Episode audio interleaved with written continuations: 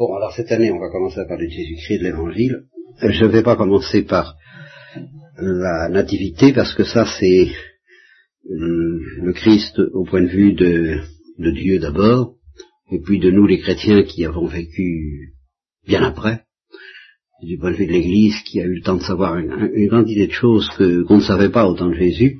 Je vais vous en parler de Jésus à partir du moment où les Juifs ont eu connaissance de Jésus eux-mêmes.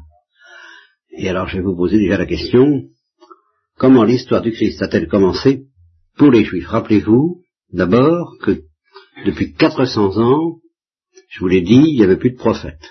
Il y avait des rois, il y avait des histoires épouvantables, il y avait l'occupation romaine, ils étaient sous l'occupation romaine à ce moment-là, il y avait eu d'autres occupations, il y avait eu d'autres histoires. À ce moment-là, donc, ils étaient sous l'occupation romaine, et depuis 400 ans, il n'y avait plus de prophètes. Bon, euh, est arrivé Jésus, comment est-ce que pour les Juifs, ça s'est présenté? Comment est-ce qu'ils l'ont vu venir? Alors, Fafa. Le baptême dans le Jourdain. Bien, c'est pas, c'est pas plus mauvais qu'autre chose. Marie, non. Euh, Par l'avenue de, Jean-Baptiste? Voilà. De Jean-Baptiste. Doudou, c'est ce que tu voulais dire. Bien. Alors, on va parler de Jean-Baptiste. C'est évidemment par là qu'il faut commencer. Qui c'est Jean-Baptiste? Le précurseur? Le précurseur, évidemment, puisque c'est lui qui a annoncé le Jésus-Christ. Avez-vous autre chose à dire? Claire? C'est le, le cousin de Jésus?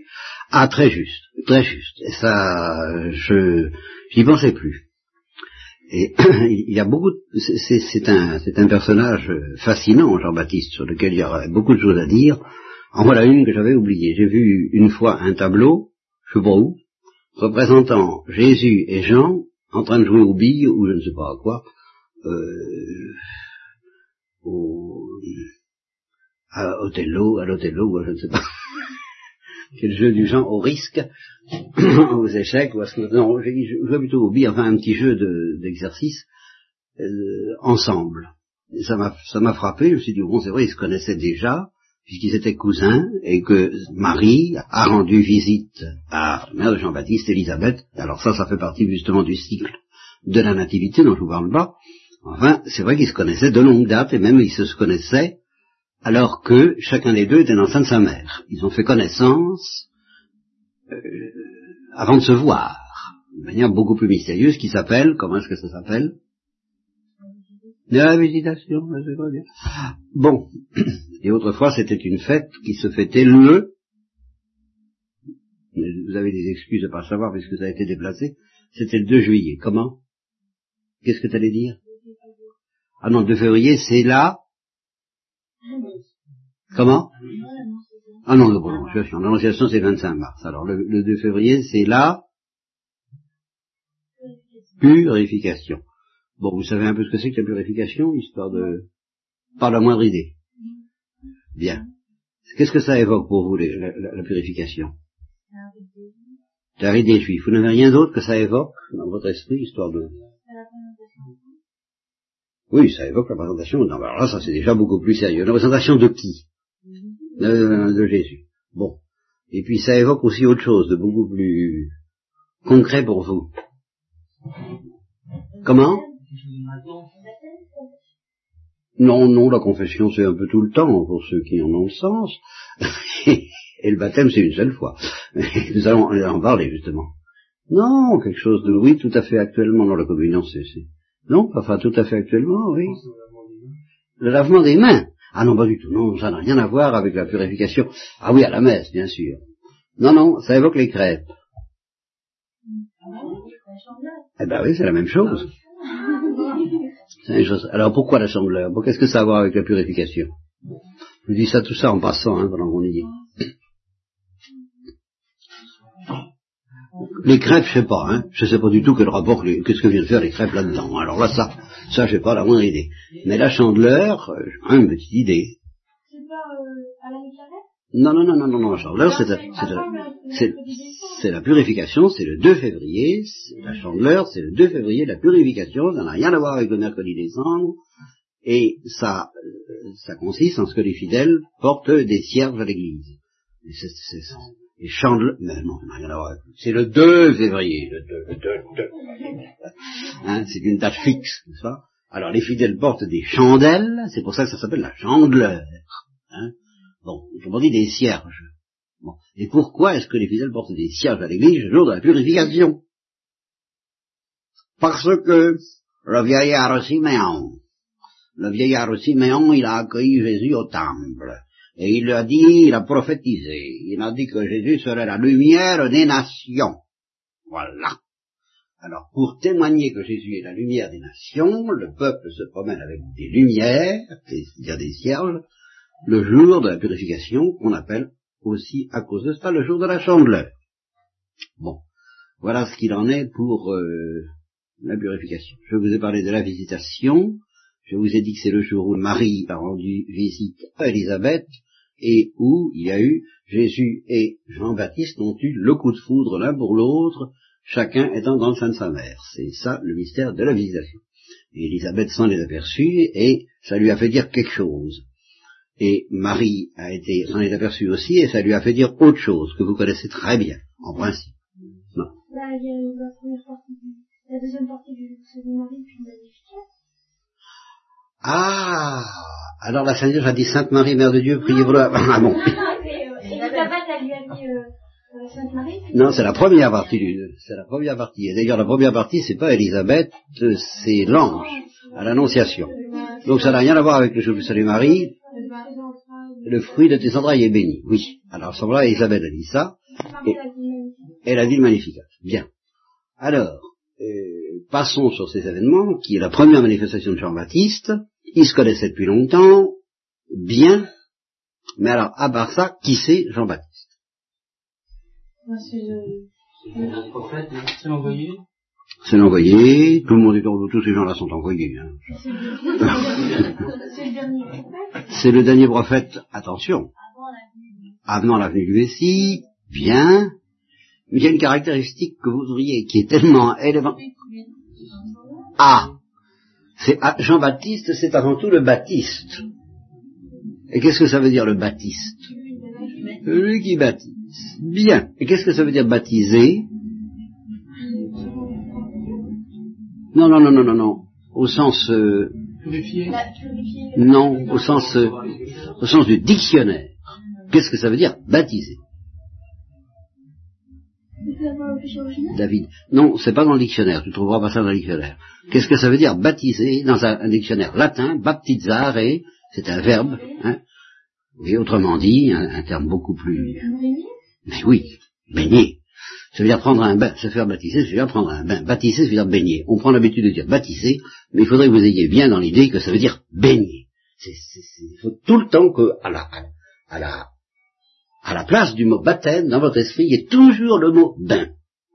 Et que ça évoque pour vous l'usage courant de prendre un bain. Aujourd'hui, on prend des douches plutôt. Bon, d'accord. Quand vous allez à la piscine, vous prenez un bain.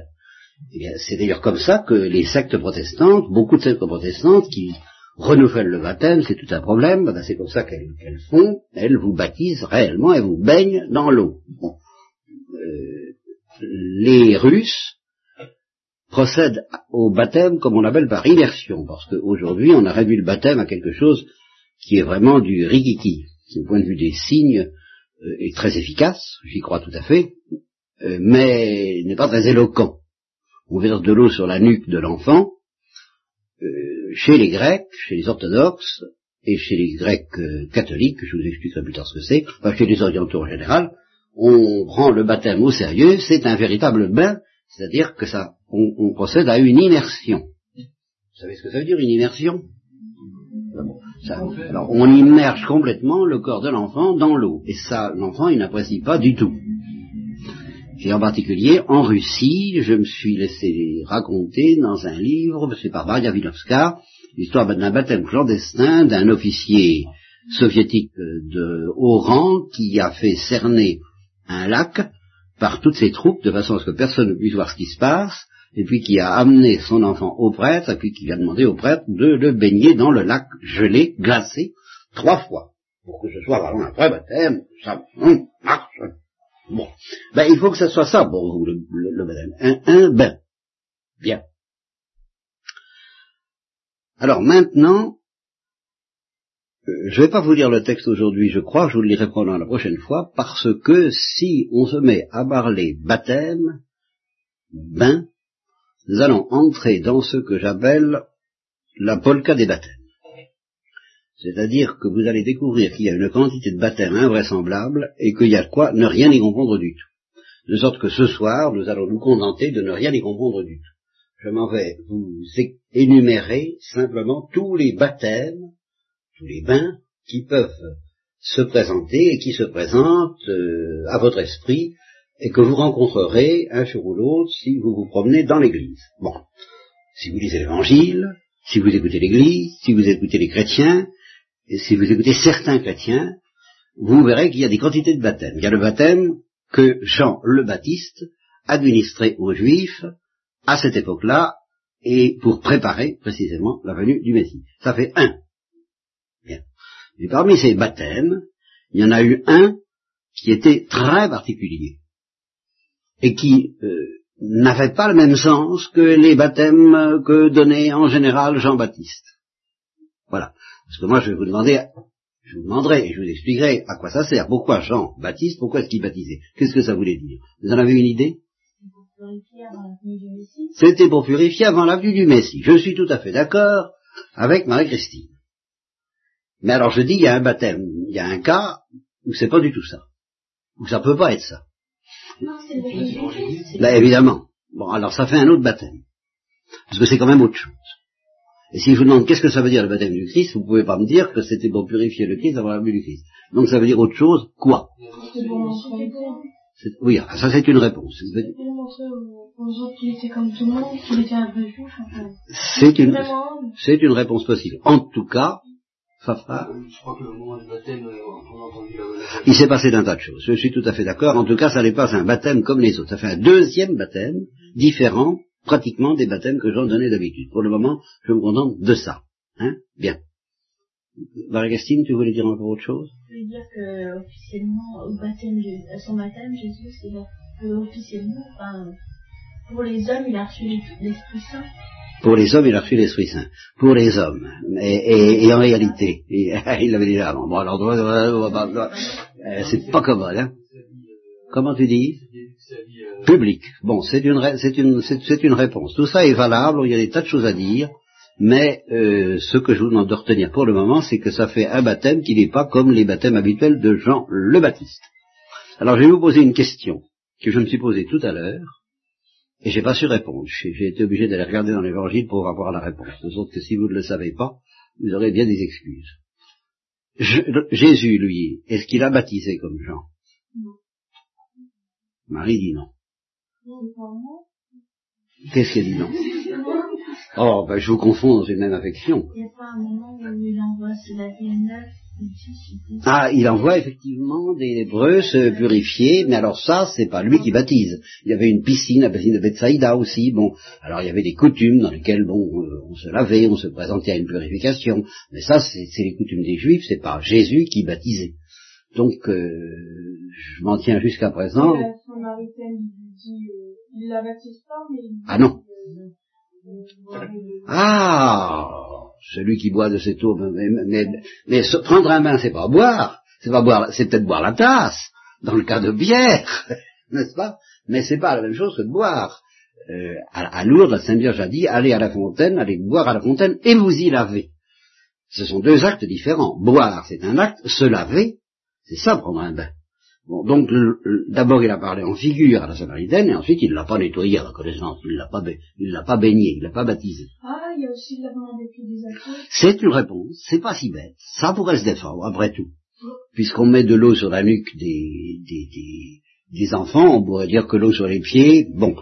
Euh, N'empêche que ça ne colle pas très bien parce que justement il dit vous êtes déjà n'est- et, et il laisse bien entendre que le lavement des pieds c'est pas un baptême. Donc en dehors du lavement des pieds qui n'est pas un baptême, est-ce que Jésus a baptisé? Alors, Vous êtes tous unanimes. Moi, je pense que si, mais j'ai pas. Pardon? Il n'a pas baptisé ses apôtres? Ben, Aucun texte de l'évangile ne le dit. Il a envoyé ses apôtres. Ah, il a dit baptiser les nations au nom du Père, du Fils et du Saint-Esprit, mais, mais il n'a pas dit je vous, je ne crois pas qu'il ait dit je vous baptise. Je ne crois pas. À, à la Pentecôte, il leur envoie l'esprit. Ah, c'est toute autre affaire, c'est pas un bain dans l'eau. Non, mais c'est. Justement, vous voyez la polka des baptêmes, ça commence là, nous allons en parler de ça. Le Saint-Esprit, ça fait comme seconde partie du baptême? Ouais, ouais, ouais, ouais, nous allons en parler. Mais nous sommes dans la polka des baptêmes, là. Alors là, c'est déjà un autre baptême. Le baptême dans le feu, dont le Christ parle, et, Jean-Baptiste aussi. Nous allons y venir. Mais je parle de baptême comme Jean, dans l'eau. Vous dites non. Bon, ben moi j'aurais dit comme vous jusqu'à tout à l'heure où je me suis dit mais enfin, mais enfin, mais enfin. Et alors j'ai cherché la réponse dans un texte de l'Évangile selon Saint Jean chapitre 3 verset 21 je suppose. Alors c'est verset 22 du chapitre 3 de l'Évangile selon Saint Jean. Après cela Jésus vint et ses disciples, avec ses disciples, dans la terre de Judée, et il y demeurait avec eux, et il baptisait. Et toc. Vous voyez? Jean baptisait aussi à Enon, près de Salim, car il y avait là beaucoup d'eau, et les gens arrivaient, et ils étaient baptisés. Alors il y avait Jean d'un côté et Jésus de l'autre. Et alors c'est pour ça que ça fait, ça fait des problèmes. La polka des baptêmes. Et, là, et ça commence, la polka des baptêmes. Jean, en effet, n'avait pas encore été jeté en prison, évidemment, sans quoi il ne baptiserait pas. Et il y eut une discussion entre les disciples de Jésus et un juif à propos de la purification. Et les discussions, vous apprendrez que les discussions, ça date pas d'aujourd'hui, ça date du temps du Christ. Et puis les apôtres, ils sont bien, ils ont bien discuté entre eux aussi méchamment quelquefois. Euh, et ils vinrent vers Jean. Alors les disciples de Jean vinrent vers Jean et lui disent Maître, celui qui était avec toi au-delà du Jourdain et à qui tu as rendu témoignage, nous y reviendrons, voilà qui baptise. Vous voyez? Donc, c'est net. Et tous vont vers lui. Bon.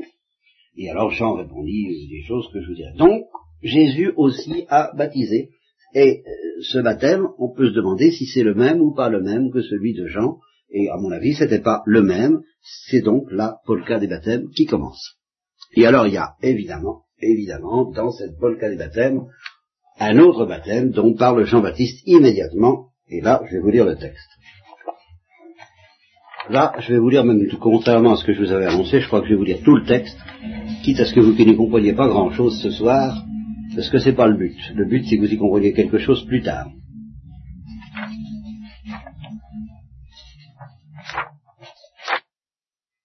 Alors, vous avez d'abord, dans l'évangile de Marc, commencement de la bonne nouvelle, commencement de l'évangile de Jésus-Christ, Fils de Dieu, ainsi qu'il est écrit dans Isaïe le prophète, Voici, moi, j'envoie mon messager devant ta face qui préparera ton chemin.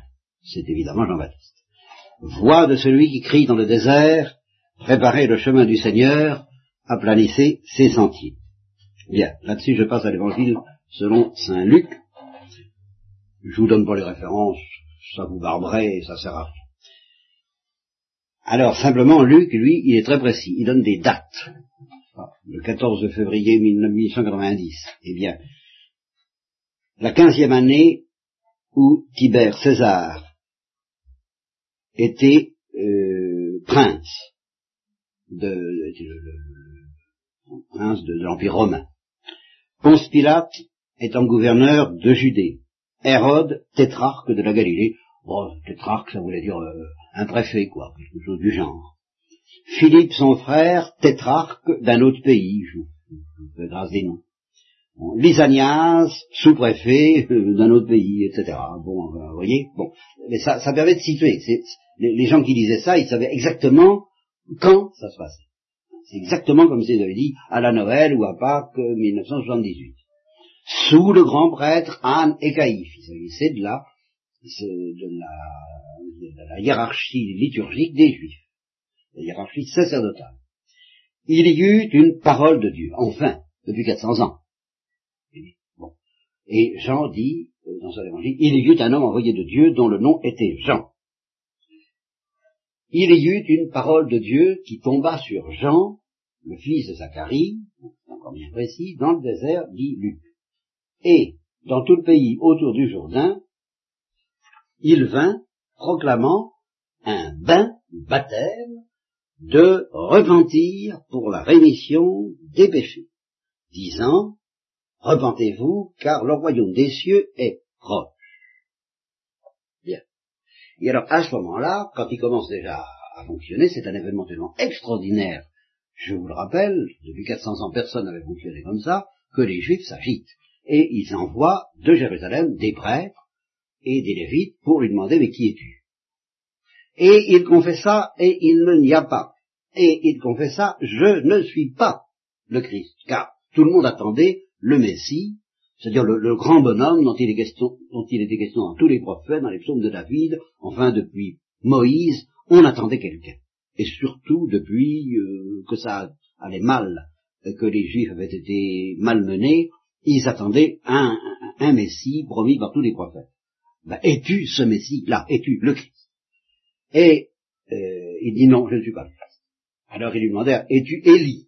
Parce qu'il était dit également que Élie viendrait juste avant le Messie pour préparer les voies du Messie. Et alors là, je vous allez avoir un exemple que je vous dis en passant de la manière dont il faut se méfier quand on lit l'Évangile. Il faut se méfier énormément. Il faut se méfier énormément. Je vais vous donner une preuve immédiate ce soir que si vous n'avez pas un guide pour comprendre l'Évangile, vous ne pouvez rien y comprendre. Et c'est pourquoi les protestants se sont mis dans une situation lamentable, parce qu'ils ont prétendu comprendre l'Évangile avec le Saint-Esprit en direct, et ils sont incapables d'y comprendre quelque chose. Parce que, apparemment, ça se contredit. Là, euh, on demande à Jean-Baptiste, es-tu Élie? Et il dit, je ne le suis pas. Or, à un autre endroit de l'Évangile, le Christ dit à ses apôtres, n'attendez pas Élie, il est déjà venu, et c'était Jean-Baptiste. Alors comment ça s'arrange? Eh bien, seule l'Église a le pouvoir, l'Église romaine a le pouvoir infaillible de vous l'expliquer. Et ceux qui prétendent y comprendre quelque chose sans le secours de l'Église romaine, eh bien, ils sont euh, en principe fichus. Évidemment, Dieu peut les aider et les sauver s'ils sont de bonne volonté, mais enfin, pour trouver la vérité, ils y arriveront pas. Alors, parce que c'est tout de même pas commode de comprendre des choses qui ont l'air de se contredire. Eh ben, c'est comme ça. Quand on demande à Jean-Baptiste, es-tu Élie? Il dit non, je suis pas Élie. Et puis le Christ, plus tard, il dira si, c'est Élie. Alors on verra, hein, plus tard. Pour le moment, les gars, euh, je ne suis pas Élie. Es-tu le prophète? C'est-à-dire la même chose, le, prophète qui doit annoncer le Christ ou le Christ, et il répond non. Alors, alors qui es-tu? Afin que nous donnions réponse à tous ceux qui nous ont envoyés. Que dis-tu de toi-même? Et il répond, je suis la voix. C'est tout à fait extraordinaire comme Je suis la voix. La voix de son maître. C'est hein? Exactement ça. Je suis la voix de celui qui crie dans le désert, aplanissez le chemin du Seigneur. Oui, parce que vous imaginez pas que Dieu peut venir comme ça dans vos vies. Dieu ne peut venir dans vos vies que si vous aplanissez un peu le chemin, parce que tant que le chemin n'est pas aplani, eh bien, euh, Dieu vous ferait trop mal. Alors, euh, il vient pas.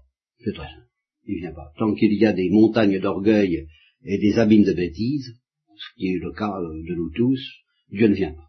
Il faut aplanir le chemin du Seigneur. Aplanissez le chemin du Seigneur, comme a dit Isaïe le prophète. Tout ravin sera comblé, toute montagne et colline sera abaissée, c'est-à-dire toutes nos prétentions. Les passages tortueux deviendront droits, c'est-à-dire toutes nos petites têtes. Et les chemins raboteux seront nivelés, c'est-à-dire toutes nos, euh, toutes, toutes nos grossièretés. Et toute chair verra le salut de Dieu à ce moment-là. Quant à Jean, lui, il était vêtu de poils de chameau, il mangeait des sauterelles et du miel sauvage, alors ça on se souvient, pas et euh, s'en allait vers lui tout le pays de Judée, tous les gens de Jérusalem, euh, tout le pays autour du Jourdain, et ils étaient baptisés dans le fleuve Jourdain par lui, en confessant leurs péchés. Alors, est-ce qu'ils se confessaient? Au sens que nous disons nous Question. Euh, Jean-Baptiste qui avait dit euh, qu'il est confessé lui-même. Très bien. Et alors, pourquoi est-ce qu'il ne se confessait pas? C'est qu'on n'est pas grand-chose de... Ah On n'est pas voulait. Et uniquement pour ça. Je crois que Une surtout, religion il ne savait pas si euh, il avait Dieu était miséricordieux. Supposons qu'il... Oh si, si, si, dans l'Ancien Testament, il se... Dieu ne cesse pas de le répéter par ses prophètes. Je suis miséricordieux. Oui, ça adressait directement à Dieu, on le voit dans le texte de, je sais quoi, là. Tu ne sais plus quoi. Ah Voilà une réponse euh, plus sérieuse. Bien. Et pourquoi est-ce que le sacrement de pénitence ne pouvait pas être institué, même par Jésus? Et pourquoi, en un sens, même le baptême que donnait Jésus, tout en étant différent du baptême de Jean-Baptiste, n'est pas le même que celui que vous recevez? Qui est-ce qui va répondre à Ça, je peux vous le dire d'avance. Voilà. Parfaitement. On ne peut pas être baigné. Nous ne sommes pas baignés dans l'eau au baptême du sacrement, quand on baptise avant, et ne sommes pas baignés non plus dans le feu. Il va être question tout à l'heure. Vous voyez, c'est la polka des baptêmes. Nous sommes baignés dans quoi au baptême? Non. Dans le sang de Jésus. Il faut qu'il ait été versé. Donc ça ne peut se faire qu'après la croix. On ne peut pas être baptisé dans le sang du Christ avant que le sang du Christ n'ait été répandu. Retenez ça. Et comme à la confession, on est de nouveau, d'une certaine manière, différente du baptême, mais pas complètement différente, je vous expliquerai ça plus tard, je ne peux pas tout vous dire à la fois, baigné dans le sang du Christ, ben on ne peut pas recevoir le sacrement de pénitent, on peut se confesser ses péchés, alors là on peut confesser ses péchés, c'est ce qu'ils ont fait à Jean-Baptiste. Hein c'est jamais mauvais de confesser ses péchés, je lui encourage beaucoup. Hein bon, mais vous ne recevez le sang du Christ que quand vous allez trouver un prêtre qui vous baigne dans le sang du Christ. Et c'est ça le sacrement de pénitence. Et c'est pour ça qu'il faut dire des choses au sacrement de pénitence. Mais ce que vous dites est beaucoup moins important que ce que fait le prêtre. Euh, si vous venez euh, en, miettes parce que vous avez le sentiment d'avoir péché, que vous êtes tellement bouleversé par votre péché que vous balbutiez, vous n'avez pas quoi dire, vous n'en pouvez plus, et que le prêtre voit bien que vous êtes malheureux d'avoir péché, eh bien, il vous donne le sang du Christ et vous êtes euh, parfaitement baigné dans le sang du Christ par le sacrement de pénitence. C'est pas la confession qui est l'essentiel du sacrement de pénitence, c'est le bain. Bien. Qui est déjà, qui renouvelle d'une certaine façon celui du baptême. Alors là, ils confessaient leur péché, mais ils n'étaient pas, ils étaient baignés par ailleurs, mais ça n'était ni un baptême au sens où nous l'entendons, ni la confession au sens où nous le pratiquons. Nous sommes dans la polka des baptêmes et dans la polka des confessions aussi. Bien. Alors, en voyant beaucoup de, des pharisiens et des sadducéens qui venaient au baptême, donc des gens très bien, mais qui n'étaient pas d'accord sur la doctrine, ça, ça, ça c'était déjà, il y avait déjà de grandes discussions entre ces gens-là, il leur dit quoi? Qu'est-ce qu'il leur dit? Ah, comme vous êtes gentil de venir, c'est bien, comme je suis heureux de vous retrouver. Ici. Ah bah ça t'a retenu, toi, hein? Ah, ah. Bon, nous allons y venir. Oui, quand on, quand on convoque des gens, on leur dit, vous êtes très chic d'être venu. Hein, ça, c'est ça, vous êtes très gentil de venir. Hein. Bon, Jean-Baptiste, il leur dit, engeance de vipère. N'est-ce pas? Euh, Qui est-ce qui vous a appris à échapper à la colère prochaine? Vous sentez, vous sentez venir le vent, hein? Vous avez la pétasse. Voilà tout. Engeance de vipère, vous avez la frousse. Et dans Matthieu, c'est plus grave. Dans Matthieu, Jean-Baptiste dit serpent, engeance de vipère, comment échapperez-vous à la condamnation de la géhenne, c'est-à-dire de l'enfer? Euh, Dans Luc, il est dit engeance de vipère, qui vous a suggéré d'échapper à, la colère prochaine, ce qui est tout de même plus constructif, hein, plus encourageant. Mais l'ambiance est la même. C'est grave, ça va mal aller, le royaume des cieux est proche, il va se passer des tas de choses qui vont pas être très drôles, alors vous venez.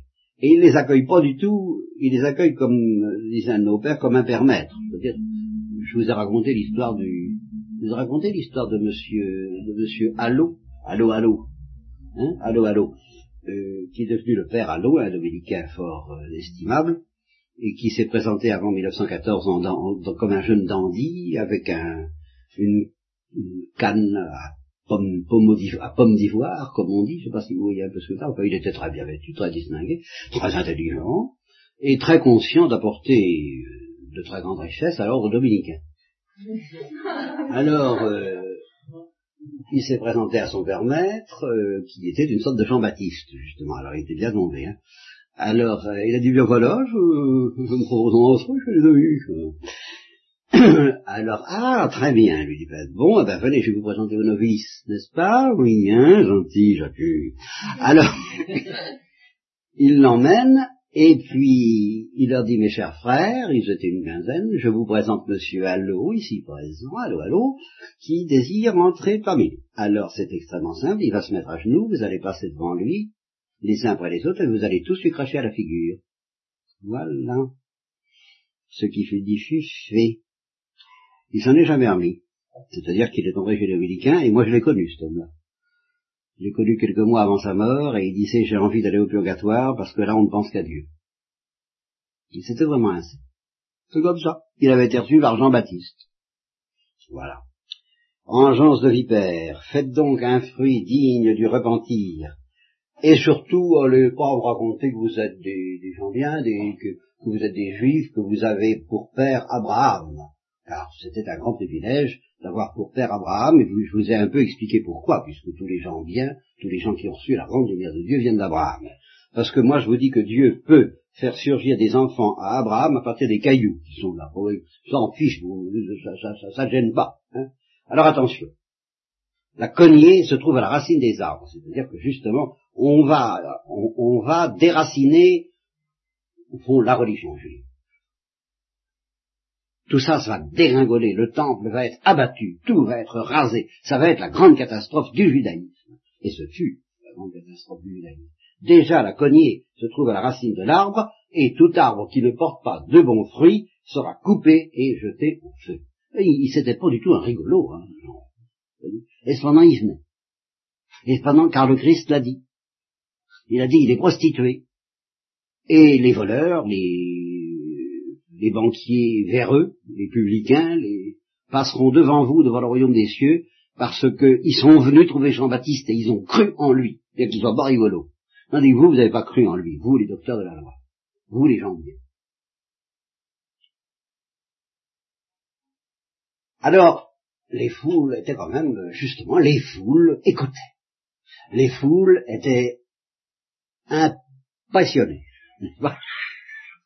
par cette parole violente, et quand il les traitait d'engeance de vipères, eh bien les genoux tremblaient, et le Saint-Esprit les faisait trembler et leur faisait comprendre que ce n'était pas le moment de rigoler. Ils ont compris si bien qu'ils ont dit, mais qu'est-ce qu'il faut faire? Qu'est-ce qu'il faut faire pour échapper à la colère à venir? Eh bien, alors c'est ça qui est tout à fait extraordinaire. Il les menace de choses très graves, il les traite de d'engeance de vipères, il demande ce qu'il faut faire, on peut s'attendre qu'ils leur disent vous allez faire euh, 20 kilomètres à pied, à genoux, euh, ou, vous allez vous donner des pénitences terribles, il leur dit non, que celui qui a deux manteaux, eh ben qu'il en donne un à celui qui n'en a pas. Voilà. Pratiquez un peu la charité. Et si vous avez de quoi manger, eh ben donnez la moitié à ceux qui n'ont pas de quoi manger. C'est simple. Et vous échapperez à la colère à venir. Alors il y a eu des publicains, c'est-à-dire justement des espèces de fonctionnaires qui euh, faisaient burnou et qui euh, euh, pressaient les gens comme des citrons en leur extorquant des sous. Ils sont venus se faire baptiser et lui dire Maître, qu'est-ce qu'il faut faire? Eh ben il leur dit Soyez honnêtes. Soyez honnêtes. Pratiquez le tarif et n'en rajoutez pas. Oui, c'est c'est quand même pas, hein, c'est- ne demandez pas des choses exorbitantes, Thomas. Est-ce qu'ils vont faire de, par exemple, si j'avais de manteaux, de manteaux. Ah ben, il y en a cer- Alors, Beaucoup l'ont fait, c'est pour ça que Jésus a dit, et probablement parmi ceux qui avaient du cœur, c'est-à-dire plutôt les publicains et les prostituées, justement, eh ben ils l'ont fait. Et à cause de ça, Jésus a dit, ben ils passeront devant vous, docteurs de la loi, qui n'êtes pas venus voir Jean-Baptiste, au royaume des cieux. Beaucoup l'ont fait. Eh bien, il y a des soldats aussi. Ben, euh, qu'est-ce qu'on va faire hein Eh bien, il leur dit, ne brutalisez personne. Oui, c'est- pas extraordinaire. hein. Et puis faites pas des dénonciations mensongères. Et puis contentez-vous de votre paye. Parce que quand on est soldat, on peut dire, dis donc ça, c'est à moi, hein, attention. Bon. N'utilisez pas, n'abusez pas de votre force pour avoir plus que ce que vous avez à le droit d'avoir. Pratiquez cette justice et vous serez sauvés de la colère à venir. Bien. Et à ce moment-là arrive la polka des baptêmes, c'est-à-dire les pharisiens qui demandent, mais alors, si tu n'es ni le Christ, ni Élie, ni le prophète, pourquoi baptises-tu? Et alors c'est là qu'il répond, polka des baptêmes, et nous arrêterons là ce soir, eh bien moi je vous baptise avec de l'eau, je vous baigne dans l'eau. Au milieu de vous, il y a quelqu'un que vous ne connaissez pas. Mon cousin. C'est pas dit dans le texte, mais enfin c'est, pas? Mon, mon cousin. Quelqu'un qui vient après moi, et je ne suis pas digne de délier la courroie de ses sandales. Moi, je vous ai baptisé ou baigné dans l'eau, lui, il vous baignera dans l'Esprit Saint et le feu. Il, tient, il tient en sa main la pelle à vanner pour nettoyer son air et recueillir le blé dans son grenier. Quant au bal, les balles, ben, c'est des, ce sont de, mauvais produits végétaux qui pourris. Eh bien, il les consumera au feu inextinguible. Sorte qu'il y y a deux feux, le bon feu dans lequel il baptisera, le feu de l'amour, le feu de l'Esprit Saint, et puis le feu de l'enfer dans lequel il plongera ceux qui ne sont pas euh, aptes à recevoir le feu de l'amour. Et par bien d'autres exhortations encore, il annonçait au peuple l'évangile, cela se passait à Béthanie, au-delà du Jourdain, où Jean baptisait.